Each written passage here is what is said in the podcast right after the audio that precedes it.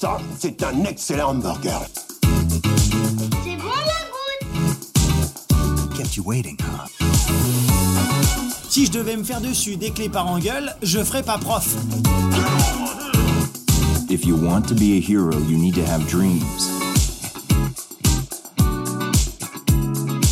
Bonjour à tous et à toutes et bienvenue au Comptoir des Recos, le podcast fait par des potes, pour des potes, et où le temps d'une bière, d'un verre de vin ou d'un soda, nous discutons des œuvres de pop culture marquantes qui méritent le coup d'œil. Bienvenue dans cet épisode Numéro 11, mon cher Jules. Oh Ah là là là là. Uno Uno Parce que je sais pas comment on dit 11 en italien, Bah, moi non plus, mec. Moi non plus, c'est une colle que tu poses. Mais donc euh... on va l'appeler Uno Uno. Uno, Uno. Parfait, génial. Faisons comme ça. Bon, en tout cas, c'est un plaisir de te retrouver pour euh, ce onzième épisode, mon Jules. C'est, euh, Et ben moi aussi, mon gars, surtout que ça a été assez euh, euh, distendu là ces derniers temps entre l'enregistrement de l'épisode 10 qui a eu lieu il y a un bail, le temps de montage, et puis euh, le temps de la publication à- aussi. euh, Bah, le temps de la publication. Et le fait qu'on arrive à se re- retrouver une nouvelle date pour enregistrer celui-ci. Voilà, là, euh, à partir de maintenant, on va vraiment essayer de se tenir à cette euh, régularité d'un épisode par mois. Même si on a dit les, Euh, même si on a dit cette chose-là les fois précédentes, mais vous inquiétez pas, cette fois-ci, on s'y engage réellement. On dit les termes. Voilà, pour ce nouveau mandat, nous nous y engageons pleinement et, de, et de manière très honnête. Nous allons Et tenir nos promesses. quoi? Là, on est, en- on est le 25 mars, et ce que je te propose, c'est que euh, l'épisode soit monté et diffusé d'ici la fin mars. Ok? Waouh Parfait, T'es chaud? Parfait. On s'engage. On, on s'engage. Très très bien. Bah écoute, euh, parfait. Si vous écoutez cet épisode et qu'il est sorti en avril, c'est que nous aurons failli à notre mission, et euh, la faillite n'est pas une option. nous ne négocions pas avec nos convictions et ça c'est bon. bon, bon, bon, bon, bon, bon. Comment ça va, mon team, euh, ces dernières euh, semaines pour toi? Et bah écoute, euh, plutôt bien, plutôt bien. Euh, comme je te disais en off, ça fait maintenant trois petites semaines que j'ai arrêté de fumer. Du coup, voilà, on sent le renouveau dans mes poumons et ça, ça fait plaisir. Et ça, et, mais- et ça s'entend dans ton timbre de voix même. J'ai l'impression d'avoir du miel là dans les oreilles. Mais merci mec. Mais tu sais que par contre, c'est vrai que en termes de sensations très personnelles, depuis que j'ai arrêté de fumer, j'ai l'impression que je suis plus euphorique. Alors je ne sais pas pourquoi. Ah ouais? Non, non, c'est ouais, ouais, vraiment. C'est, assez- curieux parce que en Mhm. général, les gens, ils ont plutôt tendance à bah, être dans des états un peu dépressifs. euh. Bah, bah, en fait, bah, oui, c'est vrai, de manière générale, oui. Mais c'est vrai que, euh, je sais pas, quand je suis avec des gens, par exemple, que je ne connais pas ou à des verres et tout, j'ai l'impression que je suis un peu plus euphorique et, et, pas heureux, mais dans un mood, euh, tu sais, euh, un peu plus énergique.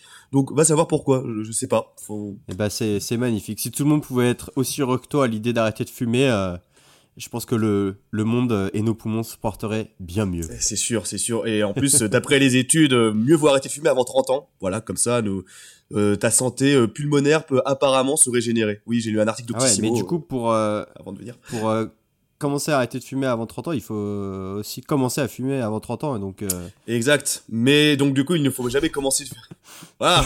Hé, hé. ça, ça veut rien dire. Logique. non, mais voilà, pour tous les, pour tous les auditeurs qui nous écoutent. Waouh. Yes. Le, J'ai lu sur Doctissimo que c'était bien d'arrêter de fumer avant 30 ans, du coup j'ai décidé de m'y mettre. et ouais, voilà, parce que c'est vraiment ça qui m'a motivé. Doctissimo, merci. Non, non, par contre, c'est vrai que, non, euh, c'est vrai que, par contre, en vrai, euh, euh, arrêter de fumer avant 30 ans, à skip. Alors, t'auras toujours, toujours plus de chances de développer certains, certaines choses, etc. Mais au niveau cardiaque et pulmonaire, tu récupères euh, grandement, on va dire, euh, la santé et l'état que tu avais eu, enfin, que tu aurais pu avoir avant de fumer, quoi. Voilà. Ok. Donc, euh, mieux vaut arrêter euh, avant 30 ans, quoi. Après Ah, 30 des- ans, c'est un peu le coup, pas, je veux pas dire le coup près, mais euh, t'as plus de chances de développer des maladies, etc. Ou plus, enfin, plus de chances de développer un cancer ou le, que tes cellules se régénèrent pas après 30 ans. Donc voilà. Donc, euh, Ok. Bon après dans l'absolu, euh, voilà, arrêter de fumer, euh, quel que soit ouais, votre âge, euh, c'est toujours une bien, hein. C'est- cool. Mais écoute, bah ça fait voilà, c'est comme d'habitude avec ce podcast, c'est pas que deux amis qui rigolent et qui déconnent, c'est aussi des petites pièces d'information comme ça Voilà. qu'on vous distribue gratuitement en Et- toute générosité. Et des petits conseils prévention en plus de santé, en sachant Voilà, que le paquet a augmenté d'un euro en mars, du coup. euh, Ah bah tu vois, je sais. Mais attends, ça veut dire que c'est quoi? Ça va être 11 euros maintenant C'est le 11 paquet euros, 11 euros 50, je crois, le paquet maintenant. Voilà. C'est, voilà. Ouais. en, sachant que pour euh, combler le déficit de la sécu au niveau du tabac, il faudrait que le paquet soit à 16 euros. Mais bref, on s'en fiche. C'est- ce n'est pas le sujet, ce n'est pas le sujet du podcast. Mais euh, ouais, et puis bah là, ça fait trois semaines, mais bon, je pense que tu, tu le sens déjà, mais c'est surtout au niveau du porte-monnaie aussi que ça fait plaisir, quoi. Ouais, ouais, c'est vrai que bah, le paquet, en vrai, euh, j'achetais par semaine peut-être euh, deux à trois paquets par, semaine. Deux, trois paquets, ça faisait euh, Philippe Maurice, ça faisait 30 euros.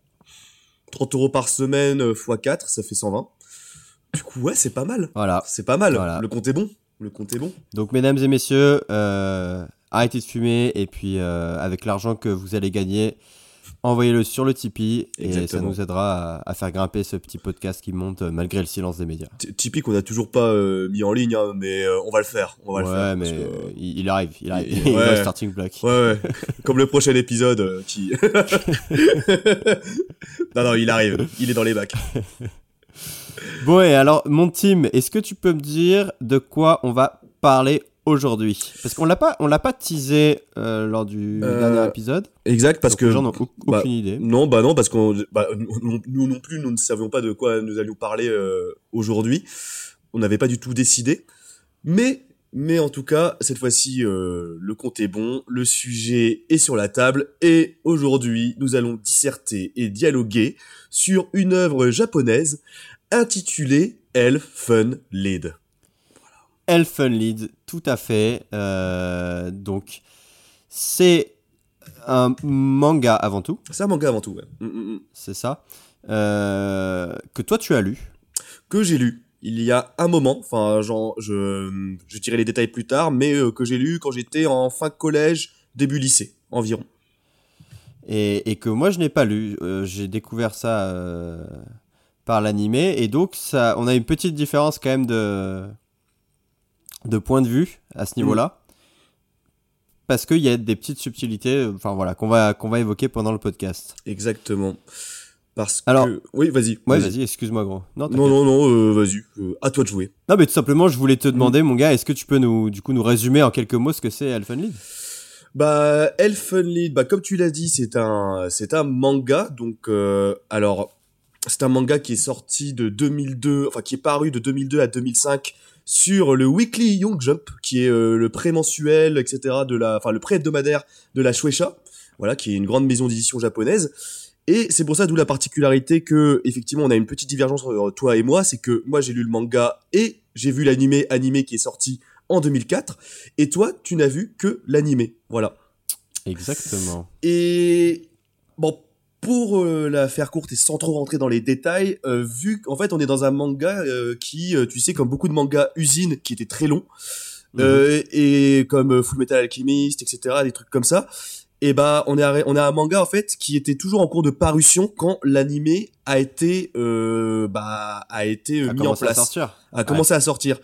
Et pour euh, des raisons, on va dire, alors je ne sais plus pour quelles raisons précises, mais on va dire de, bah, je sais pas, pour le coup je sais pas vraiment, mais euh, le manga a continué, mais pour, on va dire si ça pour des raisons de parution, etc. En fait, euh, l'animé a terminé beaucoup plus tôt. Et en fait, il a une, et il a terminé, en, il est terminé en 2004, le manga donc c'est terminé en 2005. Et donc en fait, l'animé à un moment donné, euh, pour des raisons de scénario, change totalement l'histoire du manga et a une fin totalement différente de bah, de l'œuvre originale quoi. Voilà. Donc c'est ça la différence. Et après si on si on peut rentrer oui dans un dans un on rentre dans un petit résumé de de l'œuvre. euh, Ouais, un petit résumé du synopsis. Allez, Synopsis, fais-toi plaisir. Allez, ça part, ça part, on est là, on est ensemble. eh bien, euh, Elfen Lied, Elfen Lied, comment le résumer ça, ça- Alors, euh, l'histoire commence dans une sorte de station d'expérimentation un peu bizarre, un peu creepy. Et Un labora- une sorte de laboratoire, ouais. un laboratoire, un laboratoire euh, vraiment pas pas ouf et ultra sécurisé, mais tu sens qu'il y a des choses pas nettes qui s'y passent quoi. Ouais. Et au tout début, que ce soit dans le manga ou euh, dans l'animé, on assiste à l'évasion du d'un personnage avec des petites cornes et aux cheveux roses qui donc euh, s'évade de ce centre d'expérimentation grâce à l'aide de pouvoirs euh, psychiques, de pouvoirs psychiques que, qu'on appelle dans l'histoire donc des vecteurs, c'est-à-dire des mains euh, invisibles à l'œil humain, mais qui permettent d'avoir une force surhumaine et qui permet voilà de démembrer ou de réduire quelqu'un en charpie en deux secondes quoi. Hmm. Et donc euh, cette fille réussit à s'évader après euh, moult carnage. Et avant qu'elle réussisse à s'évader, elle se prend une balle de sniper dans la tête et elle tombe dans la mer. Arrivé justement, enfin, alors, quelques temps plus tard, le lendemain en fait, euh, on voit euh, un le personnage principal qui s'appelle Kota, accompagné de sa cousine euh, qui s'appelle Yuka, qui Exact. retrouve euh, cette fameuse jeune fille échouée sur la plage euh, et qui semble avoir perdu la mémoire. Et donc, l'histoire se base là-dessus. On va suivre donc euh, ces trois protagonistes. et, et on va suivre le déroulement, enfin toute l'histoire va se centrer autour de ces trois personnages. Et justement, cette confrontation entre euh, la race humaine et cette race, et ça je l'ai pas précisé, mais cette race spécifique qui est incarnée par euh, ce personnage de cheveux roses avec des petites cornes, qui sont bah, les diclonieux, c'est-à-dire euh, une race de filles un peu mutantes, entre guillemets, qui possèdent des pouvoirs psychiques. Voilà. De, de filles et, Et a des hommes, des hommes, et hein, des hommes, et oui, et des hommes, et des hommes, voilà. C'est voilà, c'est c'est une race euh, qui ressemble aux humains à l'exception de leur pouvoir et Mm, du mm. fait qu'ils ont des, des formations osseuses euh, au niveau du crâne qui euh, qui sont des enfin qui ressemblent un peu à des cornes quoi. Exactement. Et qui peuvent Et, te euh, déchiqueter. ouais. Voilà.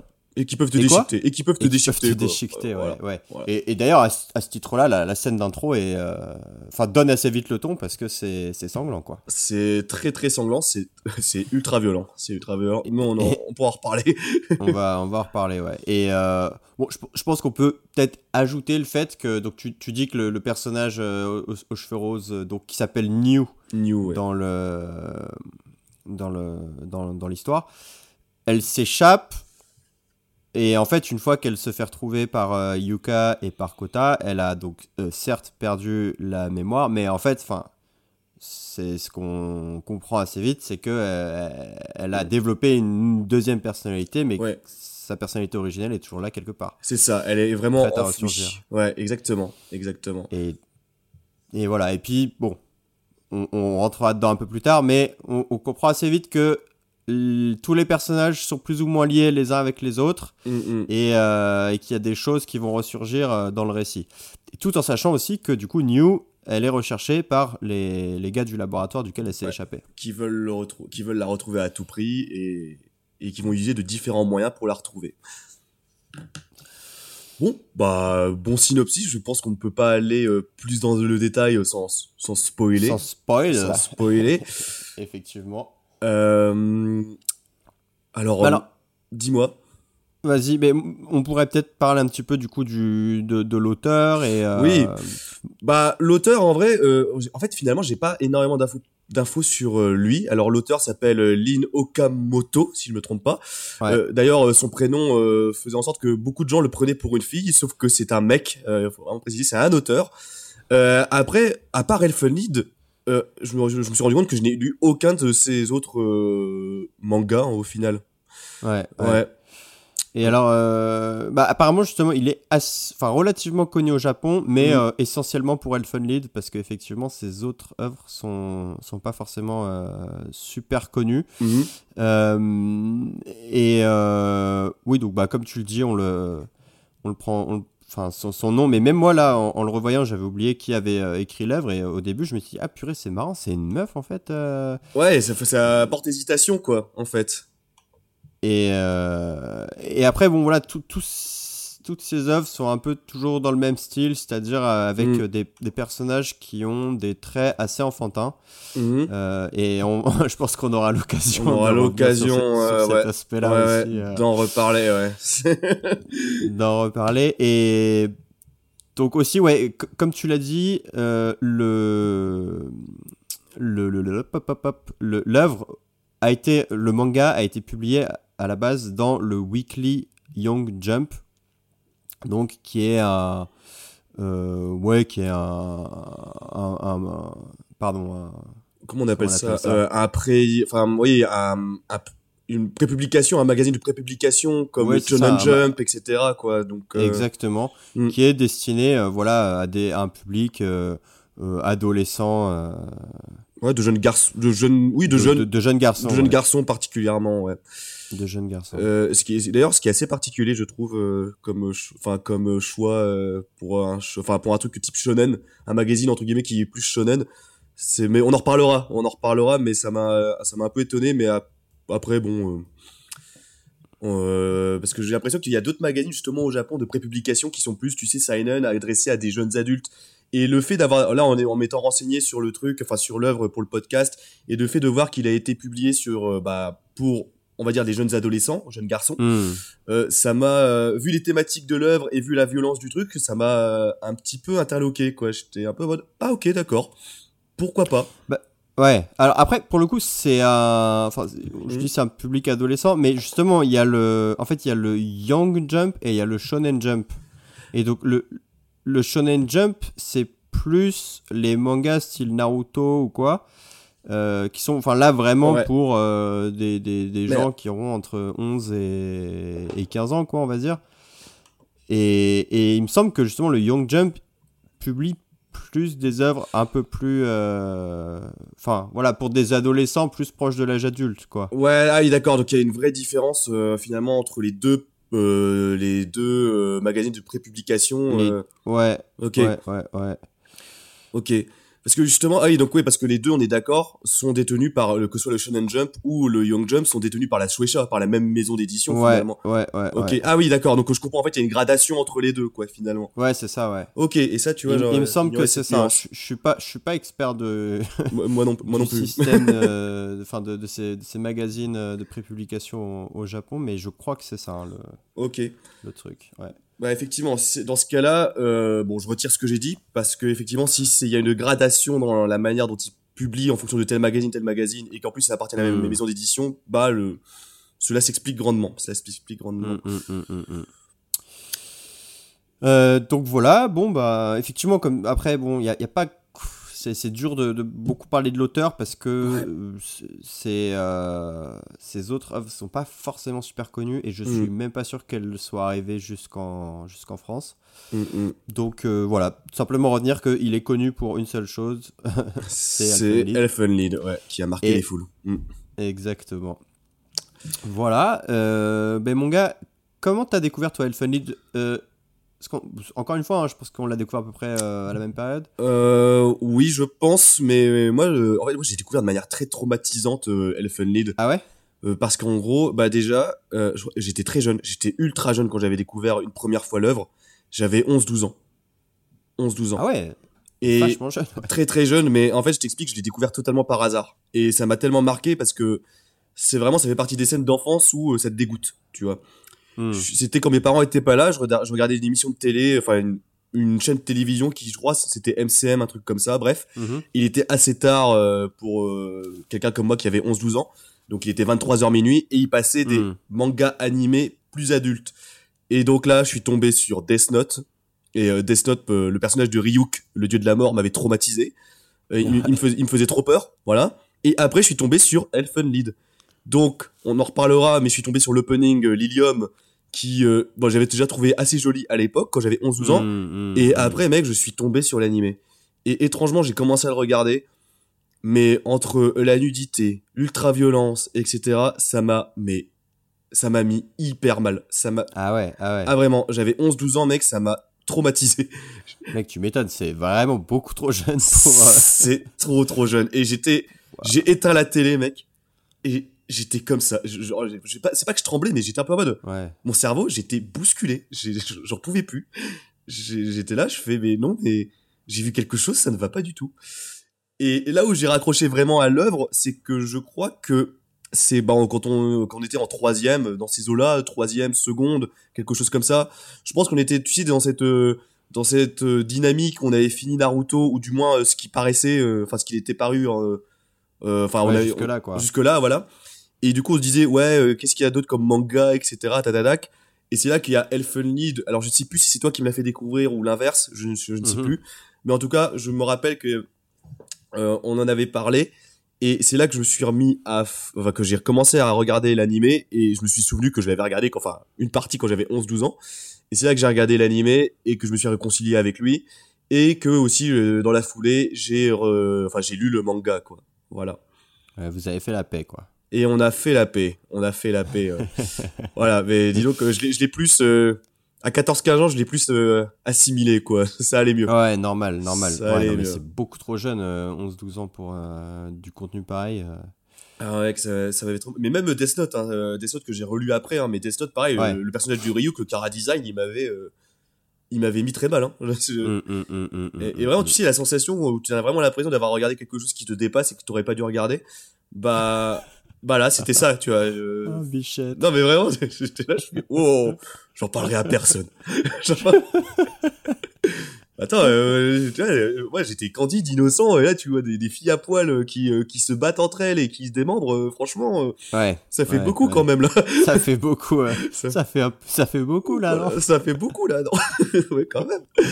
Donc Ouais, voilà, ma, ma, Ok. ma découverte avec Elfen Lied. euh, Voilà. Hum. Et toi, mon Jules, comment tu as découvert, euh, comment tu as découvert, pardon, cette œuvre?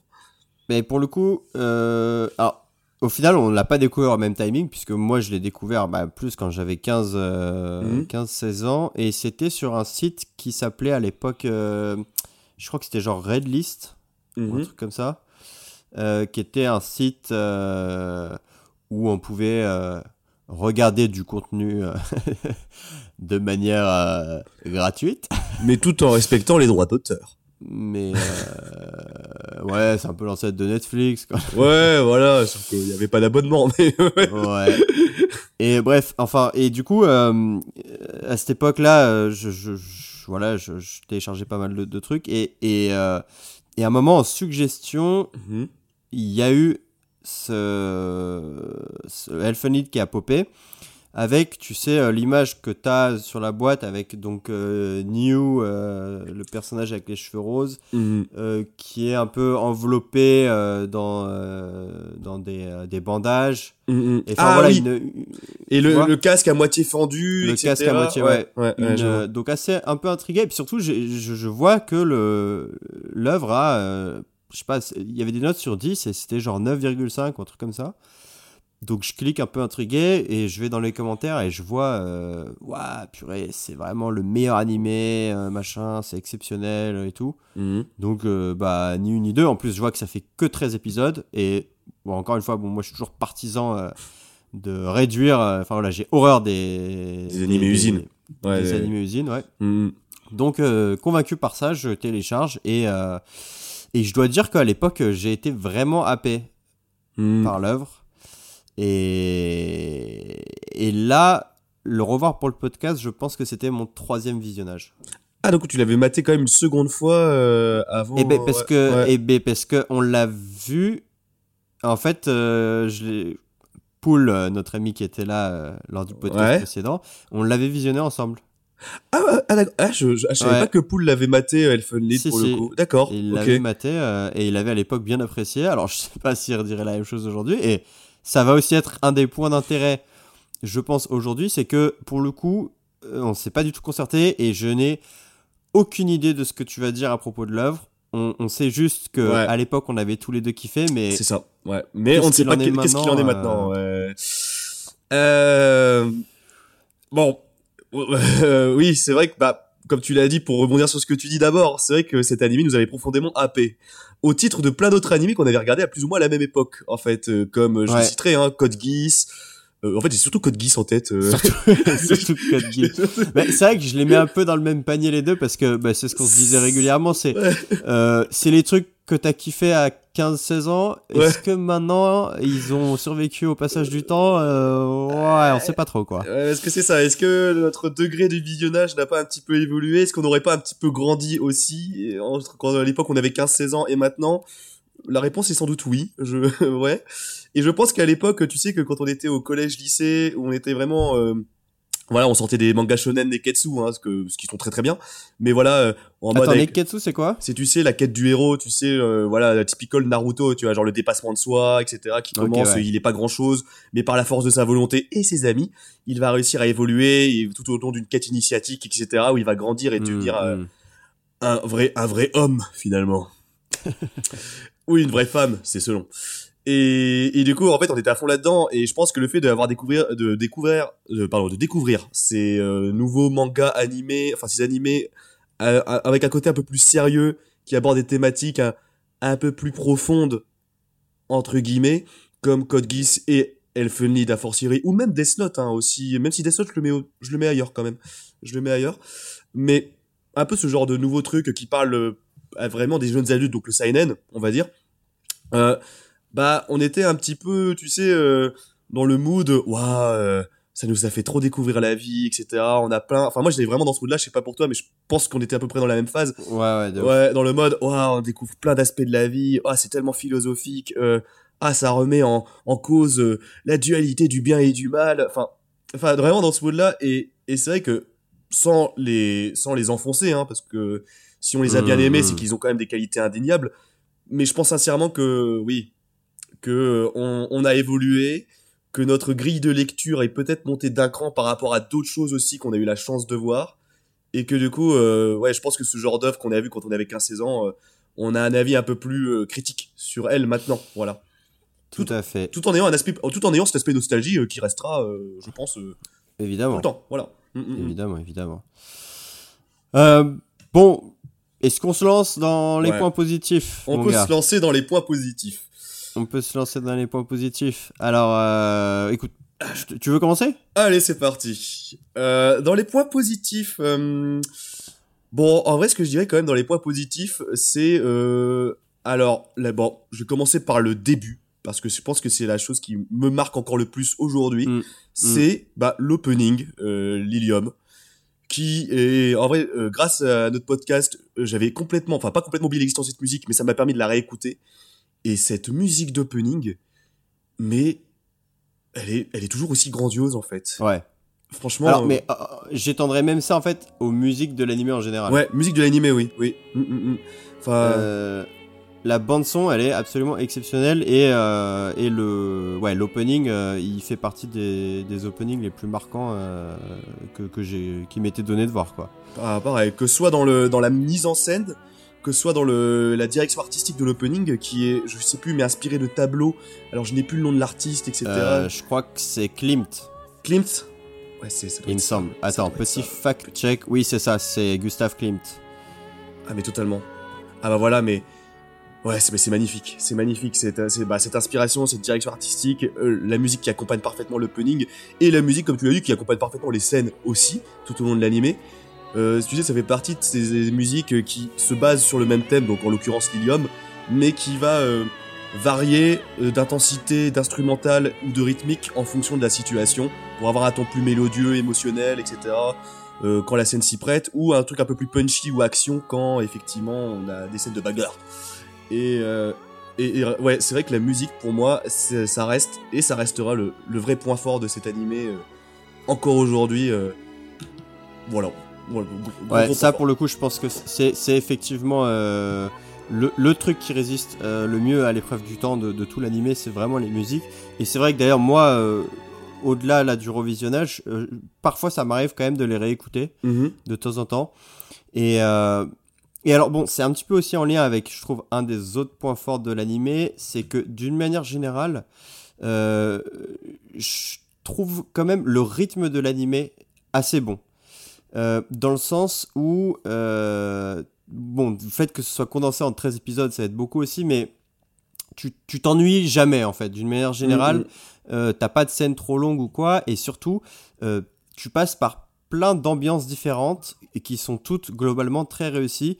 C'est-à-dire que tu, tu vas avoir des, des, des moments de, de gag et, euh, et aussi bien que des moments d'horreur. Euh, T'as même parfois des scènes qui se rapprochent, et c'est pour ça que je fais un lien avec la musique, parce que la musique aide beaucoup à ça, qui se rapprochent du film d'horreur en fait. Totalement. Mhm. Euh, et, et je me souviens que lors de mon premier visionnage, j'avais eu même des petits moments de sueur froide en fait euh, face à face à certaines scènes. Et en lien avec cette idée de l'ambiance, c'est un truc, je pense, qui va être à la fois dans les côtés positifs et à la fois dans, à la fois dans les Ouais. côtés négatifs, mais c'est qu'il y a, je trouve, il y a un très beau contraste entre euh, le, le- le côté, euh, enfin, c'est un peu ce que ce qu'essaie de faire passer tout l'animé, quoi, mais les, ca- les, les personnages ont un, un design très euh, kawaii, très, euh, Ouais, très mignon. Avec des gros yeux ronds pour le coup. Vraiment des gros yeux ronds. on disait presque enfantin. Moi, c'est un style que j'aime pas vraiment euh, la plupart du temps. Mais là, là où c'est intéressant, c'est qu'en parallèle, euh, tu as des. Enfin voilà, on te montre des scènes horribles, Mm, mm. euh, des scènes de décapitation, de démembrement, etc. Et, euh, et, et donc, il y a un vrai contraste qui est créé Mm, entre. voilà, entre le côté mignon du cara design et, et, et l'horreur de, de ce qu'on te montre. Et ça, c'est, je trouve que c'est toujours assez efficace encore aujourd'hui. Je trouve aussi, en fait, c'est vrai que là où t'as raison, c'est que l'ambiance. Alors, il y a aussi quelques points négatifs, mais c'est vrai que de manière générale, comme tu l'as dit, c'est que c'est bien dosé, en fait. C'est que le fait que tu as, euh, le carré design en fait partie, et aussi, en fait, t'as les phases, les phases de, par exemple, t'as les phases plus slice of life, où tu vois euh, la petite troupe genre Yuka, Kota et euh, Mio qui vont évoluer dans un, environnement euh, très mignon, etc., où tout va bien, euh, c'est ensoleillé, etc. Beaucoup de couleurs, chatoyant, de ouf, de ouf. Et, et après, tout d'un coup, ça va switcher parce que tu auras un événement déclencheur où euh, t'as par exemple Niu qui va se faire poursuivre, etc. Où là, ça va plus osciller soit dans le thriller, soit dans l'horreur. Et, et ça, alors, c'est pas forcément un côté positif parce que je trouve pas que les couleurs soient non plus magnifiques, mais je dirais que en termes de contraste et de changement d'ambiance, comme tu le dis, l'animé fait énormément le taf. C'est pour ça qu'on s'ennuie. C'est pour ça que c'est vrai que je suis d'accord, on ne s'ennuie jamais. Et les 13 épisodes, les 13 épisodes passent super vite. Passent super vite. Et. Non, non, c'est pour ça que cet animé, euh, en vrai, euh, ouais, c'est un. En fait, c'est ça, on pourrait le résumer ainsi, c'est un très bon divertissement en, en lui-même. C'est. et- Et euh, ju- juste pour continuer un petit peu sur, euh, sur euh, l'ambiance, ce, que je, ce que je trouve aussi assez réussi, c'est que donc l'action prend place dans un lieu réel, c'est à Kamakura au Japon. Euh, Kamakura, c'est une ville qui est à peu près une heure au sud de Tokyo, qui est au bord de la mer. Et alors, il y a des images qui existent sur Internet euh, qui mettent euh, côte à côte euh, Mhm. des photos, des lieux réels avec des images de l'animé. Et, vi- et visiblement, c'est quand même assez bien retranscrit. Mais d'une manière générale, je... enfin, disons que tu, tu as le, le sound design est vraiment très très travaillé. Tu as souvent des... enfin, un grand soin qui est apporté au son d'ambiance, Mhm. euh, au vent, dans les feuilles. Parce que, alors, bon, aussi, il faut dire, je sais pas sur combien de temps l'action est censée se dérouler, mais euh, tu as tout le temps les cerisiers en fleurs dans le truc. Euh, alors qu'en général, dans la vraie vie, ça dure une semaine, quoi, quel- quelques jours. Et là, là tu as l'impression que c'est c'est toute l'année comme ça. Euh, mais voilà, tu as souvent, voilà, tu entends le vent dans les feuilles, euh, le, le bruit de la pluie, par exemple, euh, ou, ou le son, le son des, des insectes. Il y a un grand soin qui a reporté à ça, et, euh, et moi j'ai notamment en mémoire une scène où, euh, à un moment, donc, parce que forcément, au bout d'un moment, il y a un triangle amoureux qui va se former euh, entre donc. Et je pense que là, on va rentrer un petit peu plus dans l'histoire. Ouais, on peut. Mhm. Yuka et Kota sont donc en fait amis d'enfance. Euh, et on apprend euh, assez rapidement dans le récit que euh, ils passaient souvent leurs vacances ensemble et que la sœur, la petite sœur de Kota, euh, est morte dans un accident. Mm.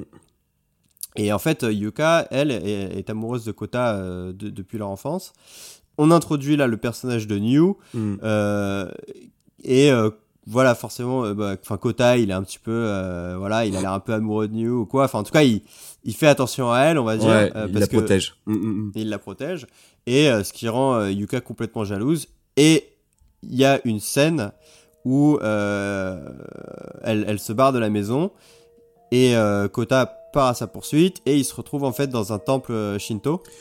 Mhm, mhm. Et il commence à pleuvoir et, euh, et donc t'as plein de plans sur les décors du temple, sur les statues et tout, et t'as le son de la pluie, et t'as la musique mais très fine, juste en arrière-plan comme ça, et je trouve vraiment ce moment d'ambiance de l'animé euh, super bien réussi. Mhm, mhm, mhm. Je sais pas ce que t'en penses. Non, mais je vois très bien le moment de- que tu décris, et c'est vrai que, en fait, t'as tout le côté, euh, enfin, tu ressens un peu les sentiments de Kota, où t'as vraiment une proximité entre les deux personnages qui s'est et en très peu d'épisodes, en plus. C'est ça qui est, euh, ça qui est assez intéressant, c'est que finalement, je crois que cette scène, elle est au bout du cinquième, sixième, quelque chose comme ça. Enfin, milieu animé, milieu animé, je crois, dans mes souvenirs. Et, et justement, en fait, tu re- avec cette euh, scène, avec ce, comme tu as dit, ce sound design et tout, le côté où tu vois un peu leurs vêtements détrempés, etc. Bon, je rentrerai pas dans les détails parce que les vêtements détrempés, c'est aussi un, c'est aussi un, c'est aussi un Un défaut. problème. Un pro- c'est aussi un problème. C'est aussi un, un gros problème de cet animé, mais on en reparlera après. Mais ça crée aussi quand même une ambiance chaleureuse où tu ne, enfin, quand t'assistes à la scène, tu ne peux avoir que des petites palpitations en regardant les deux là, en disant oh, ce serait bien que ça marche. Et c'est vrai que moi déjà quand je l'avais maté euh, en- à- quand j'avais 15 ans, cette scène m'avait un peu, enfin m'avait touché, oui, un petit peu touché.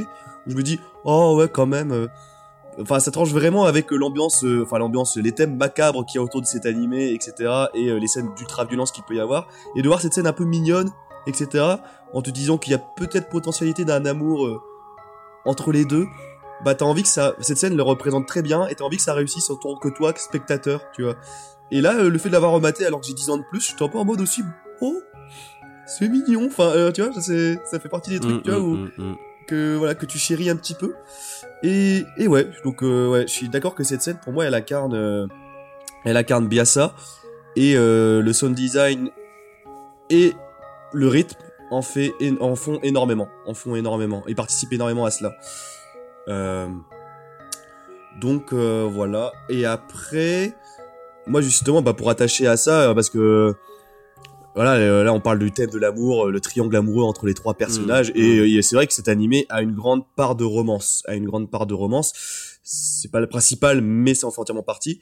Et moi, ce Mm, que j'aime bien avec cet animé, c'est ce dans ce qui, autre point fort, autre gros point fort, c'est dans ce qu'il essaie d'aborder, c'est-à-dire les thématiques, les thématiques euh, philosophiques, réflexions.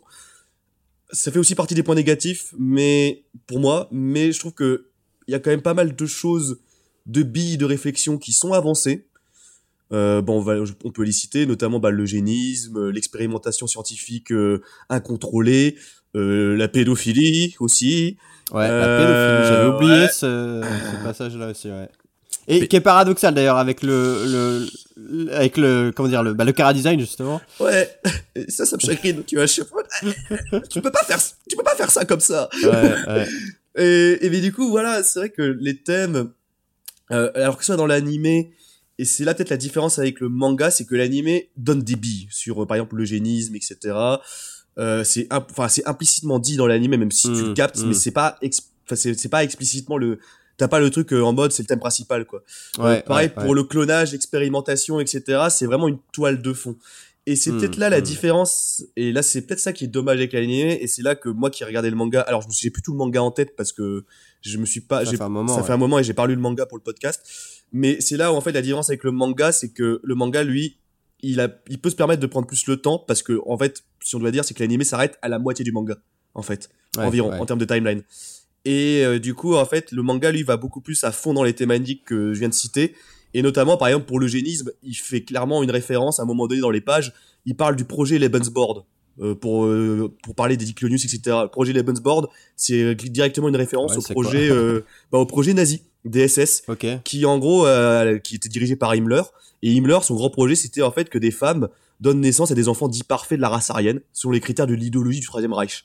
Et du coup bah là dans le manga en fait c'est ça en fait l'idée du manga c'était de dire que bah les Diclonius qui représentent euh, pour euh, le centre de recherche et les scientifiques et toute la société un peu dans l'ombre qu'il y a derrière et qu'on entreperçoit dans le manga leur idée c'est vraiment de remplacer la Dans race humaine. tu veux dire? euh, dans l'animé, pardon, euh, quand tu as l'impression dans l'animé, pardon, et que tu vois euh, clairement dans le manga, leur idée c'est vraiment de remplacer la race humaine et de la supplanter par les Diclonius, etc. Et en fait, ce centre que tu vois, euh, que tu vois dans, dans l'œuvre, c'est vraiment euh, rassembler tous ces Diclonius, leur faire faire des tests, les sélectionner et les faire se reproduire pour euh, créer, on va dire, la prochaine espèce humaine, quoi. Donc c'est vraiment une critique, enfin vraiment une dénonciation de l'eugénisme, etc. que tu entrevois encore une fois dans l'animé, mais que tu perçois très bien dans le manga. Et ça, les- Mm. et ça, c'est ça que j'aime bien avec euh, dans cette œuvre de manière générale, c'est que bon, elle donne des billes de réflexion et c'est intéressant. Ça peut être Ouais, intéressant. ouais, ouais. Mm. Euh, mais comme tu le dis, donc il y a aussi euh, la pédophilie avec l'un des personnages. En fait, donc au, au début du récit, on apprend donc que Kota emménage en fait dans ce qui est un ancien, une ancienne auberge. Euh, donc c'est une maison euh, assez, euh, voilà, assez grande avec plein de chambres. Et en fait, au fur et à mesure du récit et que lui et Yuka vont rencontrer des nouveaux personnages, bah, ces personnages vont venir aussi s'installer et vivre avec eux. Et, et d'ailleurs, enfin, l'œuvre a un côté euh, Lovina hein, euh, Ah ouais, mais oui, totalement. hein. C'est vraiment, euh, avec ce. vraiment le côté harem en fait, ce slice of life Ouais, harem ouais. quoi. Mais Ouais, ouais, ouais. Euh, et en fait, un de ces personnages euh, est une petite mendiante dont j'ai oublié le nom. Elle s'appelle- C'est Mayu. Mayu, ouais, Mayu. Mayu, ouais. Ouais. Mayu et son petit chien Wanta, euh, qui est d'ailleurs le, le personnage que je voulais le moins voir mourir de, de tout, euh, de tout l'animé, parce que le chien est vraiment mimes pour le coup. ouais. Euh, Meilleur personnage en vrai. Même.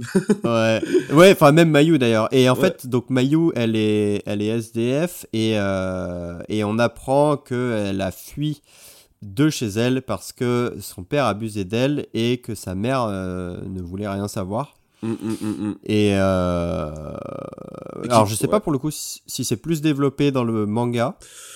Pas vraiment. Enfin, dans mes souvenirs, pas vraiment. Enfin, en fait, je- non, non, c'est vraiment la même trame scénaristique. Effectivement, euh, Mayu qui se fait violer par son beau-père, beau- beau-père Hmm. ou père, Ouais, beau-père, ouais. beau-père, et en fait que la mère, en fait, voilà, qui ne veut rien savoir, et aussi qui jalouse finalement Mayu en disant euh, que c'est ta faute si, euh, si toi qui es dans la séduction, etc. euh, et c'est à cause de toi que euh, que mon nouveau mari me s'intéresse plus à, à moi, quoi.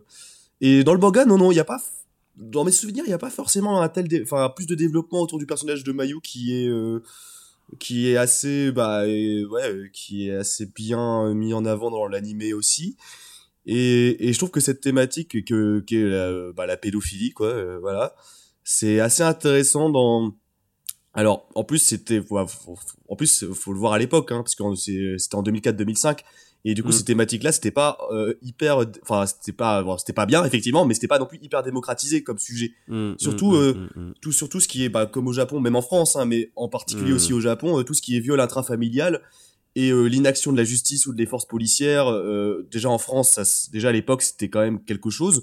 Enfin c'est un sujet qui euh, on va dire que c'est assez récent finalement que les voix se sont élevées sur l'inceste etc au Japon je pense que c'était à peu près pareil voire enfin clairement pas mieux quoi voire pire et que Mm, du mm, coup, mm. euh, effectivement, toute cette thématique de violence, viol intrafamilial n'était pas vraiment dénoncée. Et le fait que c'est animé et que le manga, enfin l'œuvre, euh, en fasse une thématique et qu'il le dénonce aussi explicitement, on va pas se mentir, bah, je trouve que ça, je trouve que c'est hyper intéressant pour le coup. Ouais, ça c'est euh, c'est vrai que ça fait partie du point fort. Alors après, vraiment contrasté par, euh, ben, comme on le disait, et on, on- on explorera plus ça dans les défauts, mais le fait que euh, Ouais. le chara design est assez enfantin, Mm, mm. voire même très enfantin, et que euh, il y a quand même énormément, énormément, beaucoup trop de plans de meufs à poil. Ouais.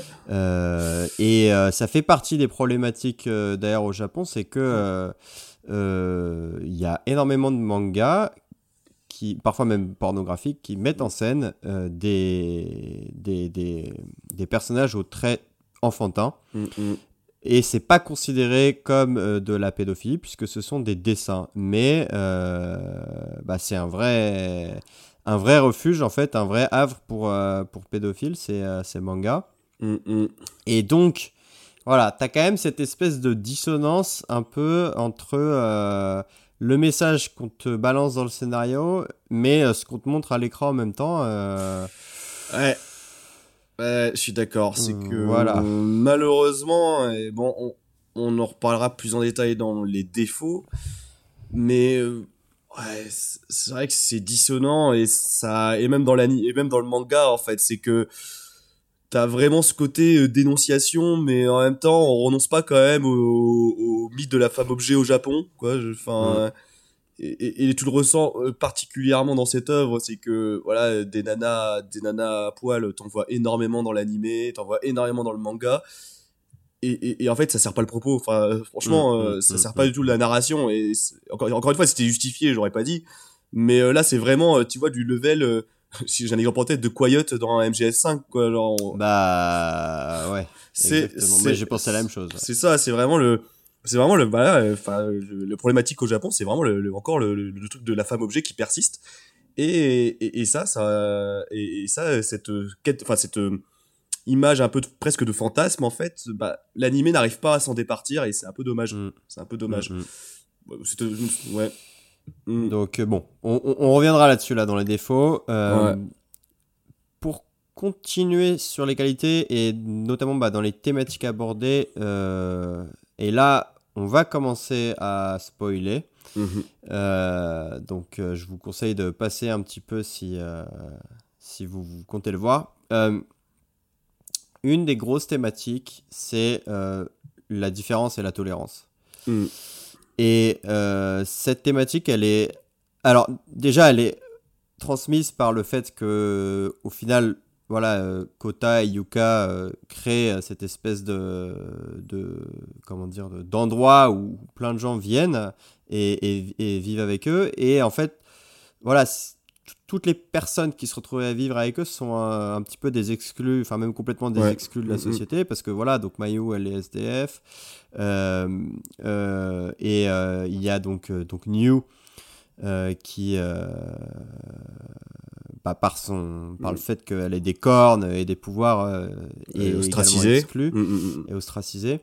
Et en fait, ce personnage de New, donc qui est le voilà l'un des deux personnages secondaires, euh, enfin pardon, l'un des deux personnages principaux avec Kota. euh, en fait, son vrai nom c'est Lucie. Et euh, c'est euh, un donc je disais précédemment que les personnages avaient voilà semblaient avoir un lien entre eux. Euh, ces trois personnages principaux, Yuka, Kota et, Lucie, ont un, passé commun. Et, euh, et en fait, l'histoire de Lucie, c'est que dès l'enfance, elle a été ostracisée à cause de sa différence. Et, euh, et donc ça, c'est quelque chose qui nous est révélé euh, à peu près aux, aux trois quarts de l'animé. Mm, mm. Euh, on nous montre vraiment des scènes où elle se fait persécuter de manière d'ailleurs vraiment horrible Ouais, ça, ça donne envie de te révolter. ouais, Ouais. par d'autres enfants. Bon, pour le coup, c'est quand même des enfants. euh, Ouais, ils sont vénères les gosses, hein. ouais, ils sont vénères, les gosses. Parce qu'ils ont quand même 4 ans, hein, 4-5 ans en plus, hein, quand Ouais, ils sont affichés. hein. Ouais, ouais, ouais. Ah, Alors autant je veux bien Euh, croire qu'il y a des enfants qui sont imblérables à 4-5 ans, autant autant de violence dans un gamin de 4-5 ans. euh, Ouais. Alors peut-être que je vis, bah, je sais pas, alors peut-être que j'ai eu la chance de jamais en rencontrer, mais bon, Ouais. Mais et, euh, et en fait, euh, donc elle a, elle, elle perd la mémoire au début de l'animé et euh, elle, elle, euh, la, la personnalité qu'elle développe sous le pseudonyme de New, c'est une personnalité complètement mignonne, euh, enfin complètement, voilà, kawaii, complètement Fragile. innocente aussi parce Ouais. que elle sait pas parler, elle sait, elle sait, enfin c'est comme un enfant quoi. Ouais. À l'inverse de sa personnalité de Lucie, qui est qui est quelqu'un de très froid, qui n'hésite pas à, Mm, mm. à blesser ou à tuer de manière sanguinaire. Et en fait, on apprend qu'elle a développé cette personnalité euh, ben, parce qu'elle a été persécutée, parce qu'elle a été enfermée dans un laboratoire euh, euh, pour être étudiée. Et le seul rempart finalement à, à, sa- personnalité sanguinaire, c'est Kota, qui est le seul à la- à l'avoir acceptée comme elle est. Mm, mm, mm. Et donc, en ce sens-là, alors c'est pas la seule partie du récit qui transmet ça, mais voilà, il y a vraiment un message assez fort dans, toute l'œuvre de tolérance, en fait, vis-à-vis de la différence, euh, que moi, à titre personnel, je trouvais, euh, je trouvais relativement bien amené, ouais. Bah ça c'est vrai que c'est euh, intéressant parce que même encore aujourd'hui, bon, je mettrais beaucoup de pincettes après dans les côtés négatifs, mais je trouve que quand même le message passe. Il passe bien en fait. Ouais, Il est, Ouais, ouais. il est assez clair. Et, et surtout que ce que, en fait, ce que j'aime bien et ce qui est bien mis en avant, euh, même si le message se veut simple, il n'en reste pas moins que l'exécution est, est assez bonne. Et, Mm, mm, mm, et ça qui est cool, c'est que en fait, euh, en plus c'est ça qui est intéressant, c'est que en fait, euh, finalement, bah, Humain et Diclonius, qui sont donc deux espèces différentes, euh, ou presque, ou du moins peut-être que Diclonius c'est une évolution de l'humanité, mais bon, on parle, Mm. on part du principe que c'est quand même deux espèces différentes. C'est que bah t'as à côté en fait les Diclonius, eux souffrent d'un truc, c'est qu'ils ont une sorte de pulsion de mort où ils ont vraiment eux naturellement en fait euh, ils ont une envie de tuer euh, les humains voilà donc c'est quelque chose presque d'incontrôlé chez eux quoi c'est c'est euh, leur instinct c'est leur instinct. Et et en cela c'est vrai que ça ça les rapproche enfin ça peut les rapprocher sur certains aspects à l'animal qui effectivement ou tu vois tu sais comme un peu dans le dans Parasite l'animé ou juste que c'est pas une question de bien ou de mal c'est juste qu'en fait leur mission euh, ce que leur mission qui leur a été donnée c'est effectivement d'asseoir leur supériorité sur l'humanité Mm, mm, et mm, donc de les grand remplacer. Et, et voilà, donc alors ça, les Diclonius, pour le coup, ont cet aspect euh, presque bestial. Et à l'inverse, dans l'anime, ce qui, ou même dans le manga, hein, les deux hein, le montrent bien, c'est que l'humanité se... Bah en fait, elle est pas si... Elle est pas, elle est pas toute blanche non plus, quoi. Euh, clairement pas, parce que bon, voilà, le labo, etc., les expérimentations, euh, et aussi, elle est beaucoup plus pernicieuse et beaucoup plus... Euh, euh, machiavélique dans sa manière de d'atteindre ses objectifs et dans sa manière de manipuler notamment les Diclonius ou de ou de voilà de d'a- d'assouvir sa supériorité ou justement sa sécurité surtout finalement. Mm, mm, mm. pour éviter justement de cette de se faire bah, submerger par les Diclonius et de toujours les garder sous contrôle. Et ça ouais je suis d'accord avec toi. Alors il y a des défauts mais l'exécution dans l'animé est bien faite bien faite. Et, et c'est là peut-être le truc que je peux apporter en plus c'est qu'avec le manga le manga va encore plus loin là-dessus. Le manga va encore plus Mm, loin là-dessus. mm. et là je spoil hein, je spoil de malade. Mais euh, dans l'anime tu le vois un peu tu vois que l'un des scientifiques par exemple qui était gérant du labo est un Diclunus masculin. Voilà. Qu'il est issu d'une grande famille etc qui a disparu parce que et qui n'a plus de pouvoir par le le fait de croisement avec l'humanité etc et qui ont perdu leur pouvoir et en fait et après t'apprends qu'en fait le père de ce gars qui est en fait le chef du centre et le grand le grand antagoniste Un grand Manitou. le grand Manitou qui chapeaute et qui contrôle toujours l'ombre, c'est aussi un Diclonus masculin, en fait. Et euh, que lui, en fait, son grand but, c'est effectivement ce remplacement de l'humanité et que lui, en fait, manipule l'humanité et les Diclonus pour qu'en fait, que le, que, euh, voilà, que la Terre euh, soit dans le next step de l'évolution, quoi. Et du coup, c'est ça, en fait, le manga fait un peu le, euh, continue à animer dans cette réflexion où il fait un peu le, la boucle est bouclée, quoi. En mode, bon, bah, au final, euh, on se rend compte que les deux espèces sont pas si différentes que ça, qu'il y a une forme de continuité Mm. et que l'un dans l'autre euh, finalement ils ont des intérêts communs et que bah que bah il y a tout un, on va dire il y a tout un background et le grand méchant qui finalement les manipule tous dans le, au fond et que euh, finalement les deux sont finalement esclaves de certaines pulsions qui les dépassent l'humanité sa sécurité les Diclonus une pulsion très naturelle et c'est ça que j'ai bien aimé en fait c'est qu'il y a quand même ce message assez profond euh, enfin non enfin simple mais profond mais qui marche Ouais. encore bien qui marche encore Ouais, bien ouais. Et bon, moi je pense que ce sera le, le dernier point Mm. positif que j'aurais envie d'aborder. euh, et peut-être ce que je trouve le mieux fait au final de- Mm. dans, dans le scénario, euh, c'est vraiment ce côté où bah, pendant, euh, allez, on va dire euh, 60% du récit, 60, bon, allez, peut-être, bon, allez, quasiment les trois quarts du récit, euh, voilà, tu, tu suis les personnages, tu t'attaches euh, à eux, mais tu sens que, et on te le fait comprendre, que voilà, il y a des non-dits, euh, il y a, ils ont tous un lien entre eux, mais on sait pas très bien quoi. Et en fait, quand cette révélation tombe enfin, quand on, on- on apprend ce qui s'est passé euh, durant leur enfance euh, et comment est-ce qu'ils sont liés les uns entre les autres, je, je trouve la sensation que tu as euh, de, de voilà, Mm. enfin on te, on te lâche le morceau et on te révèle tout. Et enfin, tu comprends, tu comprends ce qui se passe et pourquoi tel personnage réagit comme ça. Je trouve que ça, c'est vraiment très bien amené dans le récit.